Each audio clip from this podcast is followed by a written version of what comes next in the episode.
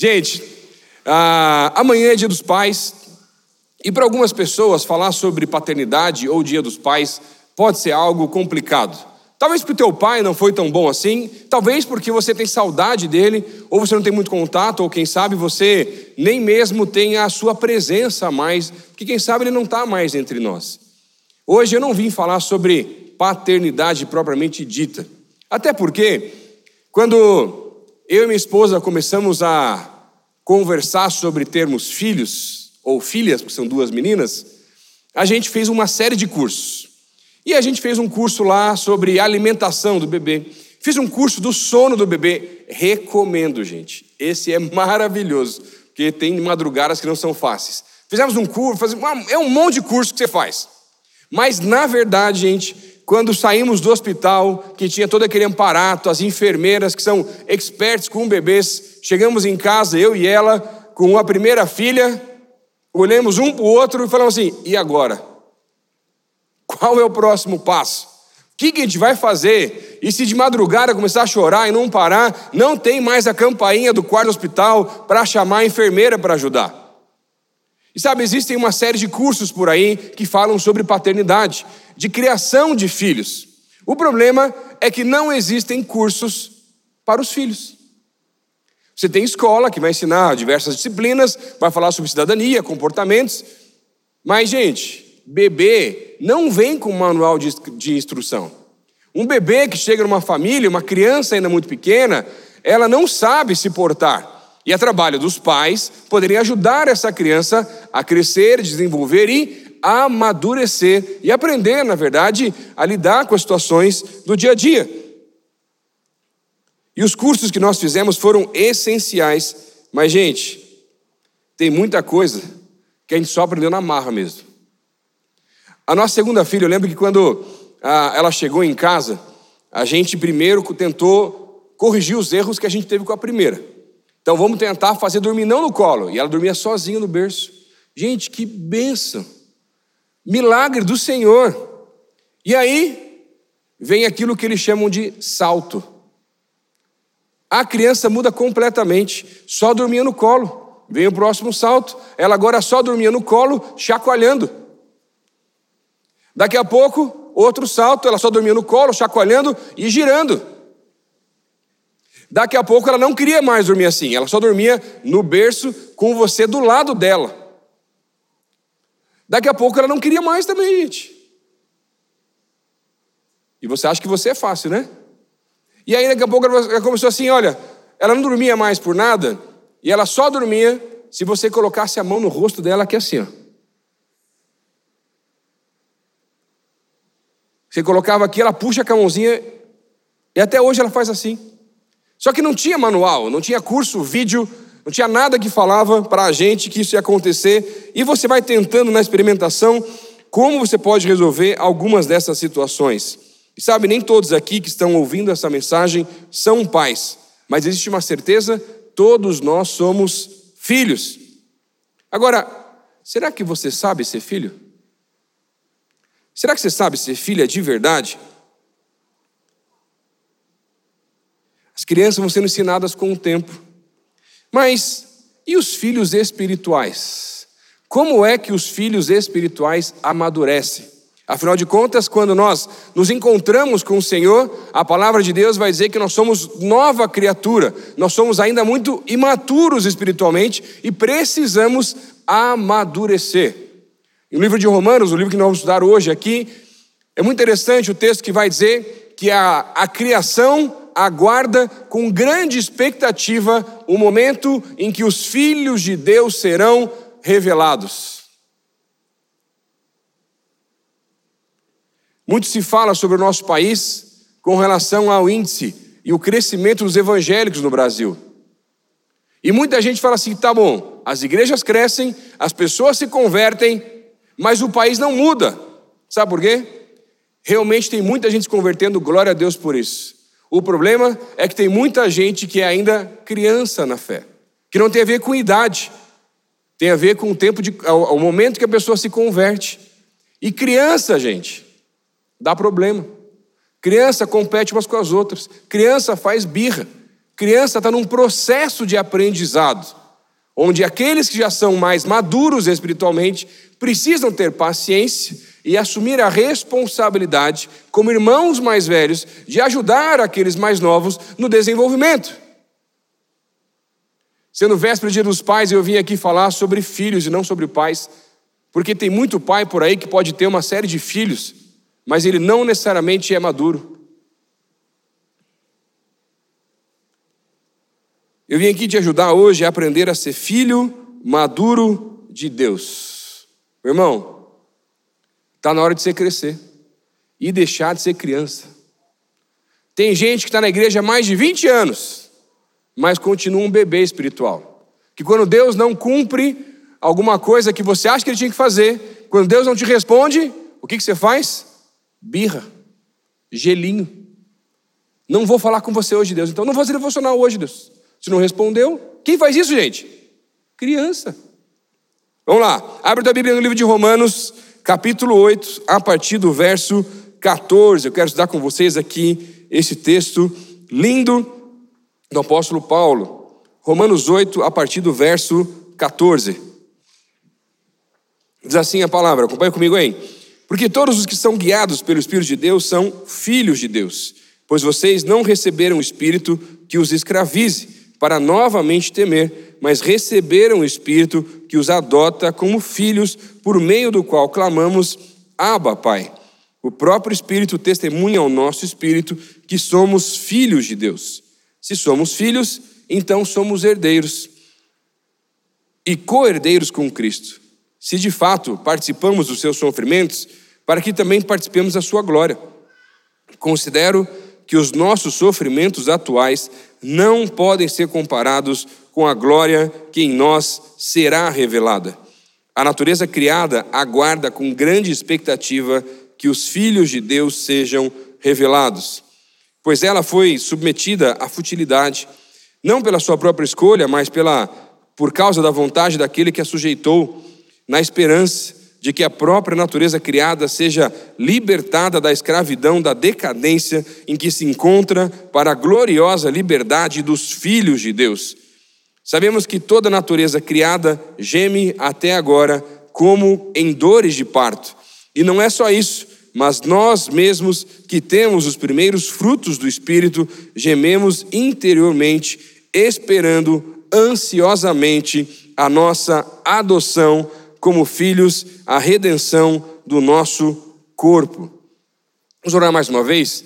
Deus, nós queremos te agradecer por esse tempo que temos na tua presença, podemos adorar na tua casa e queremos te pedir, Pai, nos ensina a como nós devemos nos tornarmos filhos maduros do Senhor, Pai. Não queremos mais sermos crianças na caminhada da fé, Pai. Queremos desfrutar cada vez mais da tua presença, queremos ver coisas ainda maiores daquilo que o Senhor pode fazer através das nossas vidas, Pai. Por muitas vezes, como crianças, talvez nós já tenhamos envergonhado o Teu Evangelho. E queremos hoje te pedir perdão, Pai. Entre brigas, divisões, desavenças, falta de perdão, orgulho. E queremos te pedir, Pai, nos ajuda a amadurecermos na nossa caminhada de fé essa é a nossa oração. Fala conosco aqui, no nome de Jesus. Amém. Esse texto nos mostra a criação aguardando um momento tão especial, onde os filhos de Deus vão amadurecer. E hoje eu quero olhar com você algumas das escolas que nós precisamos passar quando nós conhecemos ao Senhor e agora precisamos começar a amadurecer, mas tem gente que está repetindo o ano em, dessa, em algumas dessas escolas, ano após ano e após ano, e não cresce na caminhada espiritual. Primeira escola que o texto revela para nós aqui é a escola dos privilégios, ou a escola da liberdade. Versículo 15 vai dizer: pois vocês não receberam o espírito que os escravize para novamente temer, mas receberam o espírito que os adota como filhos, por meio do qual clamamos: Abba, Pai. Paulo, quando escreve essa carta no livro de Romanos, ele escreve para um contexto de um povo que era o povo mais privilegiado da época. O cidadão romano tinha uma série de direitos e deveres, proteções privilégios que muitos outros povos não tinham. E quando Paulo vai falar sobre a escravidão, esse era um contexto muito conhecido para o Império Romano. Afinal de contas, à medida que eles iam dominando outros povos, esses povos dominados eram trazidos para Roma ou para suas frentes, na medida da expansão do Império, eles serviam como escravos em uma série de trabalhos, seja na casa de, um, de, algum, de algum romano ou juntamente com o Império em algum lugar. E quando Paulo vai falar sobre você agora deixar as tuas vontades ou abrir mão da sua própria liberdade, isso vai dizer para alguém que é romano, que tem uma série de privilégios: opa, isso eu não quero. Porque eu estou acima, numa posição maior do que as outras pessoas dessa sociedade da época. Por isso que quando ele fala, Paulo vai falar sobre essa liberdade de privilégios, ela traz responsabilidades. E ele vai mostrar, olha, o Espírito do Senhor não é algo pesado, não é algo que vai te escravizar, porque esse era o receio. Afinal de contas, se eu sou alguém que tem uma série de privilégios, eu que não vou querer ser escravo. E para que um, um cidadão romano se tornasse escravo, era algo muito raro que viesse a acontecer. Podia até acontecer por uma questão de dívidas ou algumas situações, ou em caso de uma dominação de alguma região por parte de outro povo. Mas Raramente isso acontecia. Agora, como é que um filho, ou melhor, como é que um escravo no Império Romano podia se tornar um filho adotado? Era algo ainda mais raro de acontecer.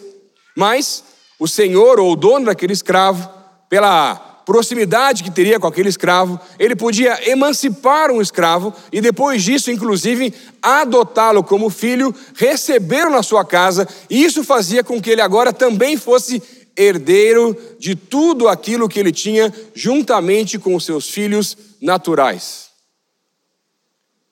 Sabe, eu e você, nós fomos adotados pelo Senhor. E ser adotado pelo Senhor é um grande privilégio.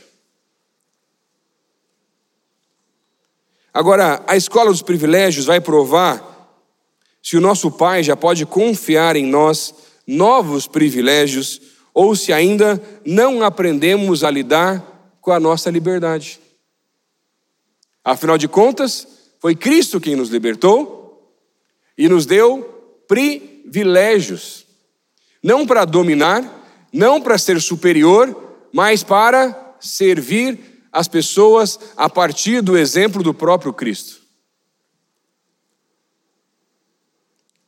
Eu lembro de uma vez que eu e meus irmãos, nós ainda morávamos num outro país, meu pai foi ser pastor numa igreja fora, e meu pai morria de medo, porque a gente estava no processo de documentação ainda, que alguma coisa pudesse acontecer. E aí a gente saiu com o pessoal da igreja. Naquela época, gente, primeiro, não faça conta. Eu não sou tão velho assim. Mas naquela época o celular não era aquelas coisas ainda, tá? E aí a gente saiu, não tinha como avisá-lo. Meu pai tinha uma regra, gente, meia-noite tem que estar em casa. A gente se perdeu no horário, estava legal lá com o pessoal, e papo vai, papo vem. Nós voltamos para casa às quatro horas da manhã. Gente, eu tinha 14 anos. Aí, estávamos eu e meu irmão mais velho, eu e o Léo.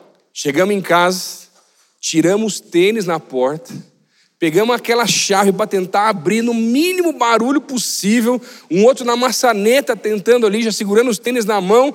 Na hora que a gente entrou em casa e começou a fazer aquele passinho bem devagarzinho, acende a luz da sala, do, do lustre, ele, do, do abajur, de uma poltrona que tinha. Meu pai estava sentado lá acordado. Os dois congelaram estátua e olharam para o pai e assim, meu Deus. Eu não sei como era com teu pai ou como é com teu pai, mas meu pai, a gente tem um olhar fulminante. Que mais do que ser corrigido por ele, é pior receber o olhar que ele tinha.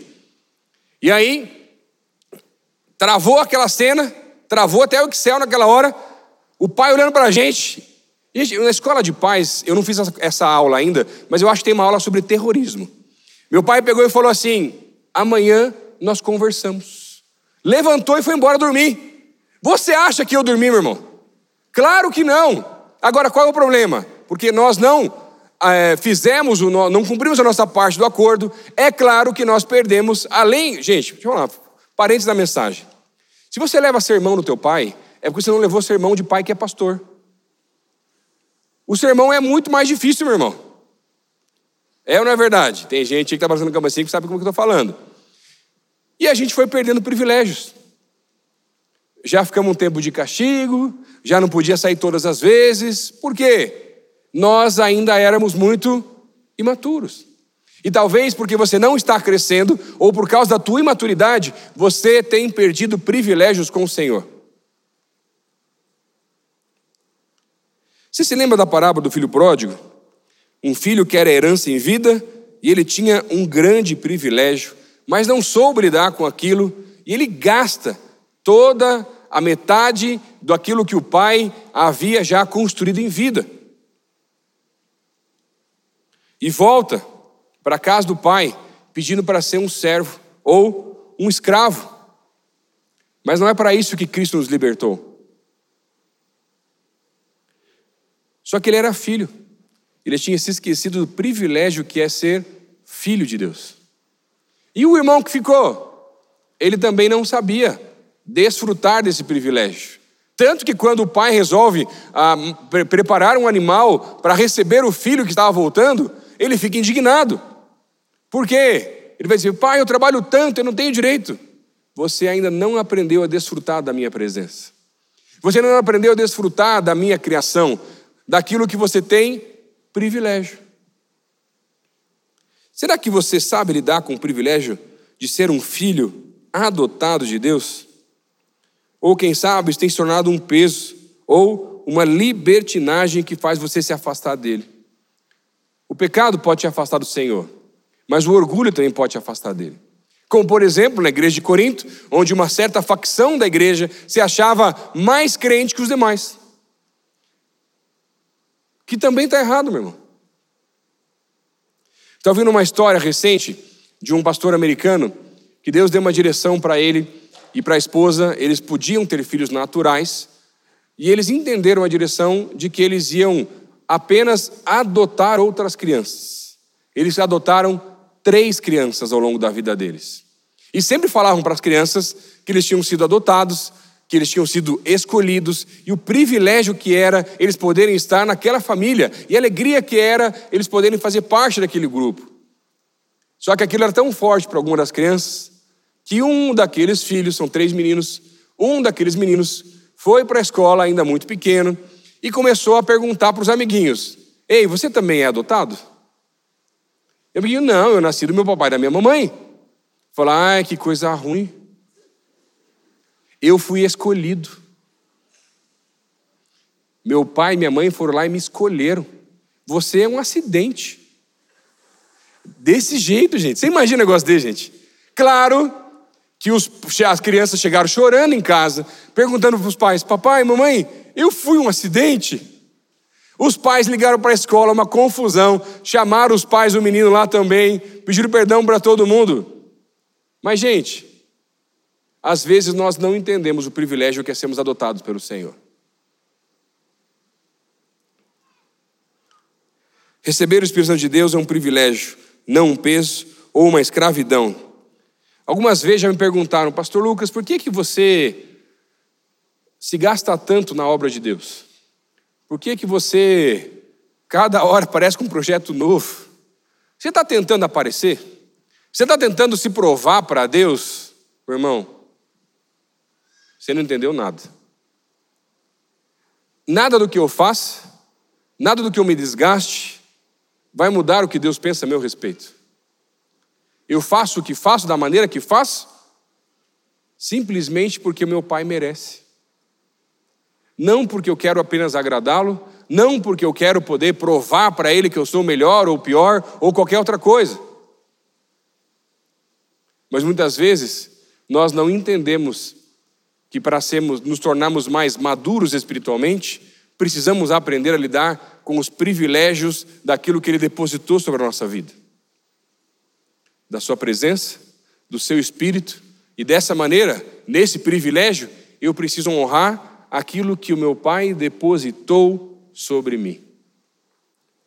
Segunda escola que o texto vai nos mostrar aqui, a partir do versículo 17, acompanha comigo, diz assim: Se somos filhos, então somos herdeiros, herdeiros de Deus e co-herdeiros com Cristo, se de fato participamos dos seus sofrimentos, para que também participemos da sua glória. Considero que os nossos sofrimentos atuais não podem ser comparados com a glória que em nós será revelada. A segunda escola que esse texto nos revela é a escola do sofrimento. O que Paulo está mostrando nesse texto aqui é que, além do privilégio de sermos filhos de Deus, nós também nos tornamos seus herdeiros, não para dominar, não para comandar, mas para servir ao próximo. Agora, esse texto revela um grande segredo com relação à nossa maturidade espiritual. Presta atenção, gente, não é sofrência, não é gostar de sofrer, não é ficar sofrendo por muito tempo, por mais que às vezes nós precisamos de um tempo ou, em alguns momentos, um balde de sorvete para ajudar a gente a passar por algumas coisas. Fala a verdade. Quem nunca afogou as mágoas na comida? É ou não é verdade, meu irmão? Fala a verdade aí, pecador miserável. Olha só, o sofrimento, ele não é uma busca, mas uma escola não programada que quando passamos revela o nosso nível de maturidade. Eu não vim aqui dizer para você, olha, cara, busca o sofrimento para crescer. Não. Quando o sofrimento surgir, quando vier frustração, quando vier injustiça, quando vier alguma situação que você não sabe lidar, que você não queria ter que passar, você vai ser provado. Porque o sofrimento ele pode te aproximar de Deus ou ele pode te afastar de Deus. Por quê? Tem muito crente por aí que acha que porque ele começa a andar com o Senhor, então agora ele é intocável. Então agora o dia mal nunca mais vai acontecer na sua casa, você não vai ter mais frustração, agora tudo vai ser bênção, todos os mares vão se abrir por aí afora. Mas a Bíblia nunca falou sobre isso. A Bíblia nunca prometeu, a palavra de Deus não fala que nós não vamos sofrer. Nesse mundo passarei por aflições, mas tem de bom ânimo, eu venci o mundo. O Senhor nos mostra através do seu exemplo que, mesmo quando sofremos, se estamos mais maduros espiritualmente, não tão imaturos, nós, mesmo tristes, mesmo talvez tendo que passar por um tempo ou uma fase mais difícil da vida, nós continuamos focados naquilo que o Senhor tem para nós. Paulo vai falar que os nossos leves e momentâneos sofrimentos produzem para nós um peso de glória ou nesse próprio texto, vai dizer que não é comparado o nosso sofrimento à glória que nos será revelada. Pastor, mas Paulo não sabia do que eu estou passando hoje aqui. Tem certeza? Paulo, injustiçado, maltratado, preso, açoitado, perseguido,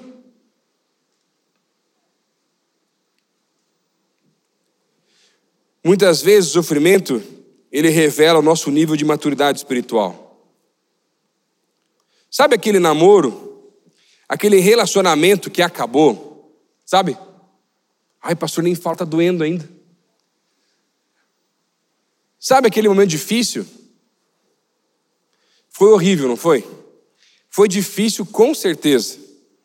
Agora, você provavelmente não quer passar por algo assim novamente, mas fala a verdade talvez uma frustração de um relacionamento, isso te fez aumentar o filtro.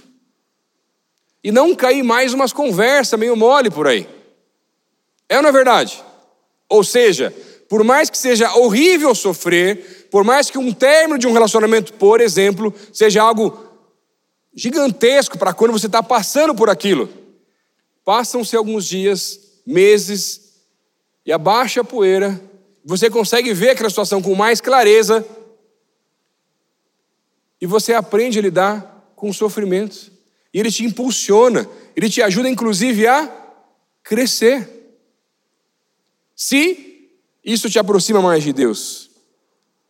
E sabe, um dos maiores sofrimentos que eu já passei na minha vida foi a perda da minha mãe quando eu ainda era adolescente.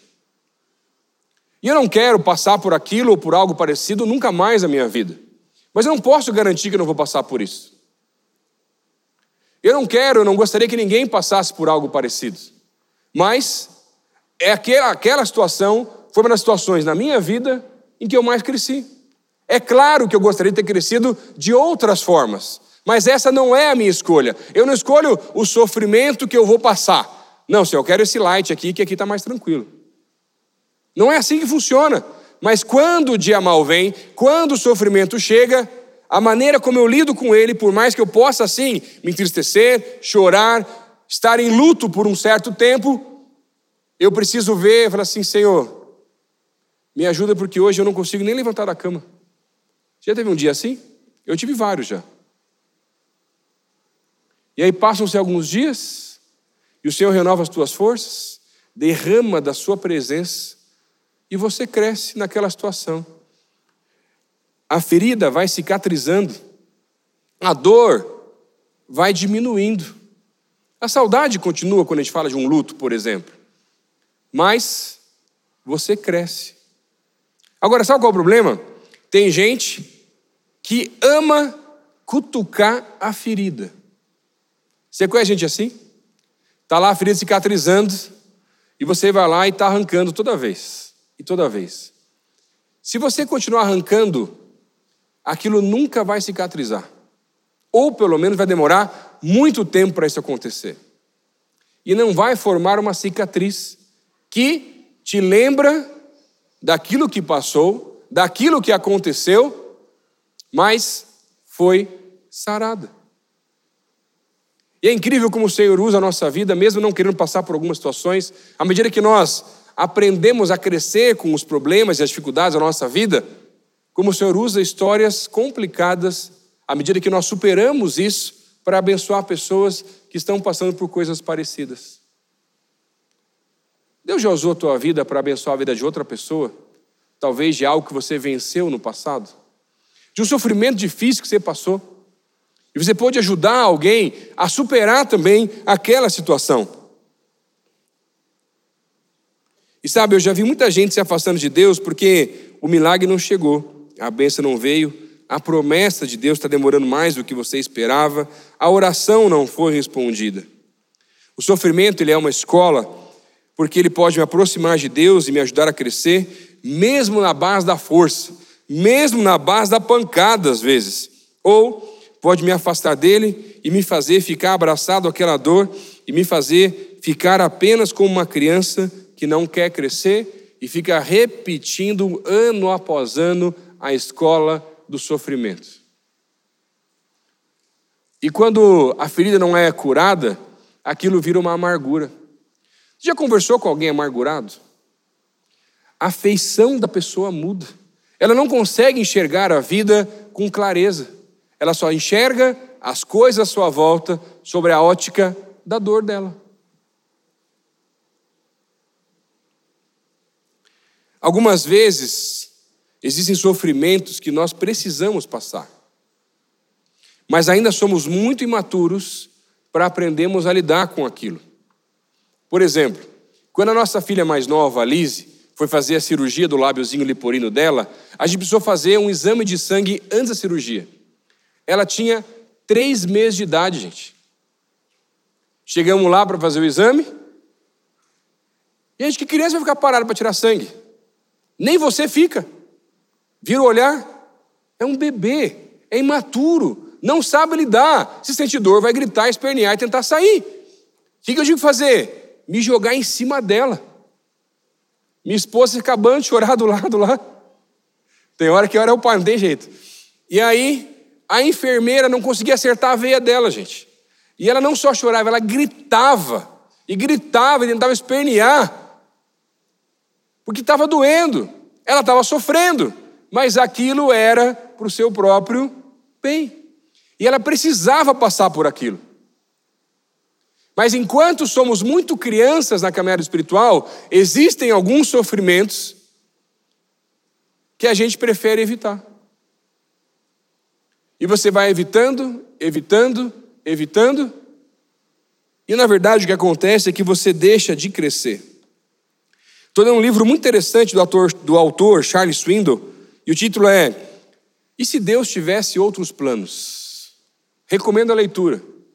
E talvez você tenha diversos planos para a tua vida, mas se Deus revelasse a você e falasse assim: olha, filho, mas eu tenho outros planos.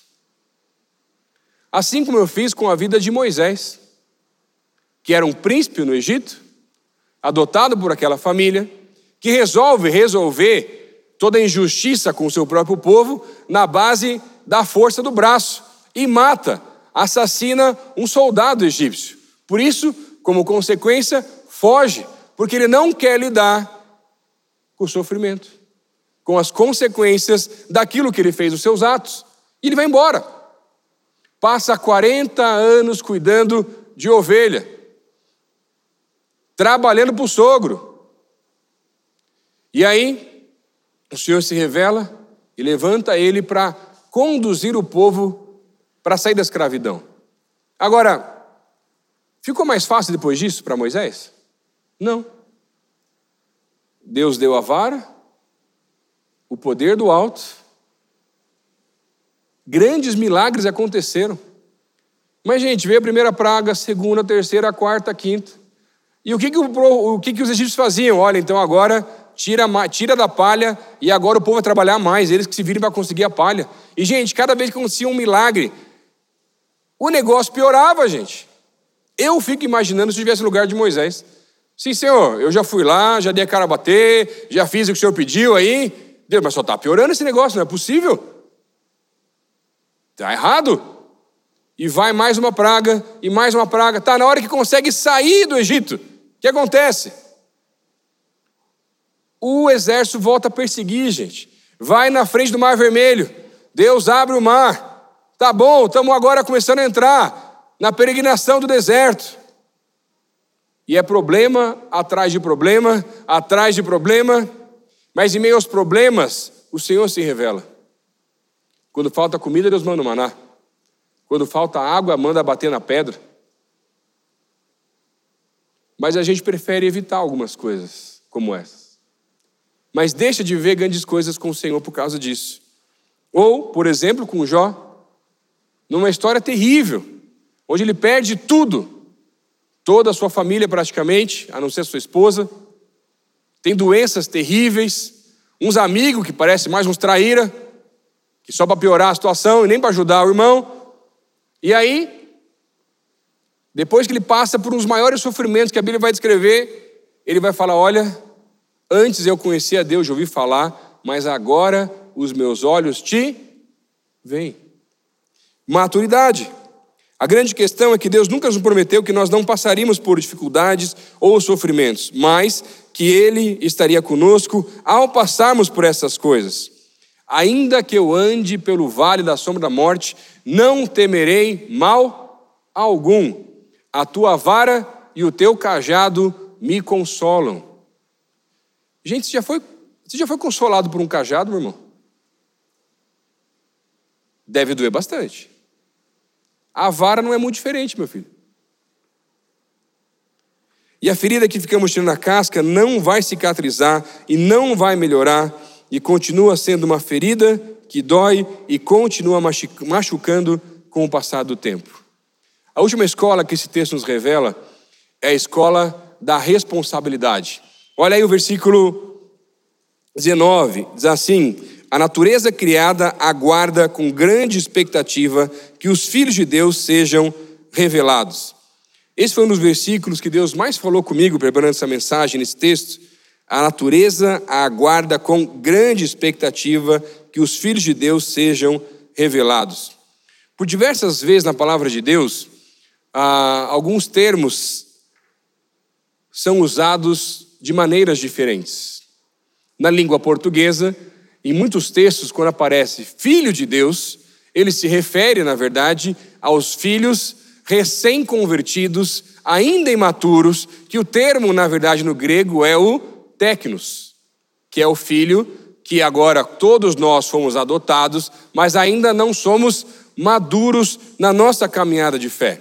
Agora, quando ele vai falar nesse texto, nos versículos que vimos anteriormente, ele vai falar que nós somos herdeiros, co-herdeiros, filhos de Deus, somos tecnos, crianças na fé. Agora, o, o termo utilizado nesse versículo aqui não é o mesmo. Em português é. No grego, o termo utilizado nesse momento em que a criação aguarda com grande expectativa a revelação dos filhos de Deus é o termo grego chamado de ruios, que se refere a filhos maduros na fé. Ou seja, a criação aguarda ansiosamente o momento em que os filhos de Deus vão atingir a sua maioridade espiritual, que os filhos de Deus vão se tornar mais maduros e vão parar de brigar uns com os outros, de competir pela atenção do Pai, porque vão ter certeza do seu lugar, daquilo que o Senhor depositou sobre eles, porque eles não precisam mais se tratarem como crianças. Criança é insegura, meu irmão. Criança briga pela atenção do pai. Alguém maduro, não. Deixa eu explicar de uma outra forma. Quando alguém atinge a maioridade legal, 18 anos, essa pessoa já é madura? Não necessariamente. Ela já pode responder criminalmente pelos seus atos, mas não quer dizer que ela é madura. Ou alguém que já está com a idade mais avançada, só por isso ela é madura? Não. Ela pode ser muito experiente, muito vivida, mas não necessariamente quer dizer que ela é madura. Maturidade na palavra de Deus quer falar, na verdade, com a pessoa no nosso ambiente que é mais parecida com Jesus. E nesse caso, alguém de 18 anos pode ser mais parecido com Jesus do que alguém de 60. Não tem a ver com idade, tem a ver com maturidade e a maneira que eu sou mais parecido com Jesus. Agora, o que, que faz um filho tecnos, imaturo, se tornar um filho ruiós, ou maduro, ou uma criança se tornar um adulto espiritualmente? Segundo o próprio texto, o que isso vai fazer acontecer é quando você, como criança que é simplesmente servido e cuidado, passa a assumir responsabilidades. Talvez no teu contexto, assumir responsabilidades podem ser coisas simples. E não tem problema. Agora, algo mais maduro espiritual não é simplesmente assumir tarefas simples, talvez domésticas, ou responsabilidades, ou contas, mas algo mais pleno da maturidade, que o texto nos revela, é a medida em que alguém que está alcançando essa maturidade, ou o ruiós de Deus, ele começa a gerar filhos e se torna responsável por outras pessoas, que são crianças ou técnicos, que ele está agora cuidando ou sendo o pai espiritual de algumas pessoas. E quando você se torna pai, você começa a perceber que você não tem mais tempo para você. Que se você vai comer, você está mais preocupado que os teus filhos comam e se der tempo você come. É ou não é assim? Já viu no restaurante você não é pai, né? Um caos, meu irmão. Tem dia que não é fácil. Mas você não está preocupado mais com você. Ou seja, alcançar a maturidade espiritual é o momento que eu não estou mais tão preocupado apenas comigo, mas com os filhos que o Senhor colocou sobre a minha responsabilidade. E sabe, tem muita gente, crente, que tem muita dificuldade com o seu pai natural. Sabe por quê? Talvez o teu pai natural por mais que ele tenha te gerado, ele ainda era tecnos, imaturo para se tornar um pai de verdade. Não existe pai perfeito. E essa é uma grande crise para mim, porque eu sei que por mais que eu tente não errar, eu vou errar com as minhas filhas. E eu penso muito sobre isso. Agora, eu não sei quantas vezes o teu pai ou a tua mãe erraram com você. Eu não sei, talvez, como foi se ele era mais presente, se não era tão presente. Mas talvez, por mais que ele já era um pai natural, ele ainda era imaturo espiritualmente. E quem sabe você também naquela época era, mas hoje você já é mais maduro e consegue perceber algumas coisas dessas. Por exemplo, meu avô, crente, ele nunca foi um cara amoroso porque ele nunca recebeu algo assim. Então você dá um abraço nele e fica travado assim, e nem se mexe. Meu pai já melhorou muito. Mas quando eu ainda era novo, eu lembro de vezes que eu tentava sentar no colo dele ou ficar mais pertinho. E numa casa com três filhos homens, meu irmão, ele já dava, chega para lá, sai para lá. é algo que eu olho para mim e falo assim: eu nunca quero fazer isso com as minhas filhas. Elas pedem colo, é claro que eu vou dar. Não importa a idade. Eu estava conversando com uma jovem aqui da igreja, e ela falou assim: Pastor, eu preciso resolver algumas questões com o meu pai. Quando meus pais se separaram, eu tinha um ou dois anos de idade, não me lembro agora, mas era próximo disso. Fui ficando um pouquinho mais velha, e de acordo com o que eles resolveram entre eles, todos os sábados meu pai tinha a responsabilidade de ir na nossa casa e pegar eu e os meus irmãos para passarmos o dia com ele. Eu assim, pastor, mas foram inúmeras vezes em que a gente se arrumava, se preparava, sentava no sofá de casa e esperava, e esperava, e esperava, e na maior parte das vezes ele não aparecia. Eu lembro de muitas vezes que a gente tinha um compromisso, uma festa de um amigo, e a nossa mãe queria proteger ele. Hoje eu percebo isso. E aí ela falava assim: Nós vamos lá no aniversário. E os filhos falavam: Não, mamãe, o papai já vai chegar. Mas ele não chegava. Às vezes chegava. E quando chegava, o que ele fazia era levar as crianças para assistir ele jogar bola. E assim que terminava, devolvia as crianças para a mãe antes da hora. Isso é um pai de verdade? Não. Legalmente, sim. Espiritualmente, jamais. E eu não sei como é você com o teu pai. Amanhã é dia dos pais. Talvez ele seja ainda imaturo, porque não conhece ao Senhor ou porque ainda não cresceu espiritualmente. Ou quem sabe, porque se abraçou em meio ao sofrimento ou não soube lidar com os privilégios que já teve diante do Senhor. E por isso, talvez tenha errado com você muito mais do que ele devia. E eu vim aqui orar com você, porque a criação aguarda ansiosamente o momento em que os filhos de Deus vão alcançar a sua maturidade. Mas maturidade demanda esforço, trabalho duro, árduo, fazer coisas que você não quer fazer. Talvez uma delas é ligar para o teu pai. E mesmo ele estando errado, você tentar se aproximar, pedir perdão. Maturidade é ser mais parecido com Jesus nessa situação, em meio a uma injustiça, em meio a uma dificuldade, o que Jesus faria?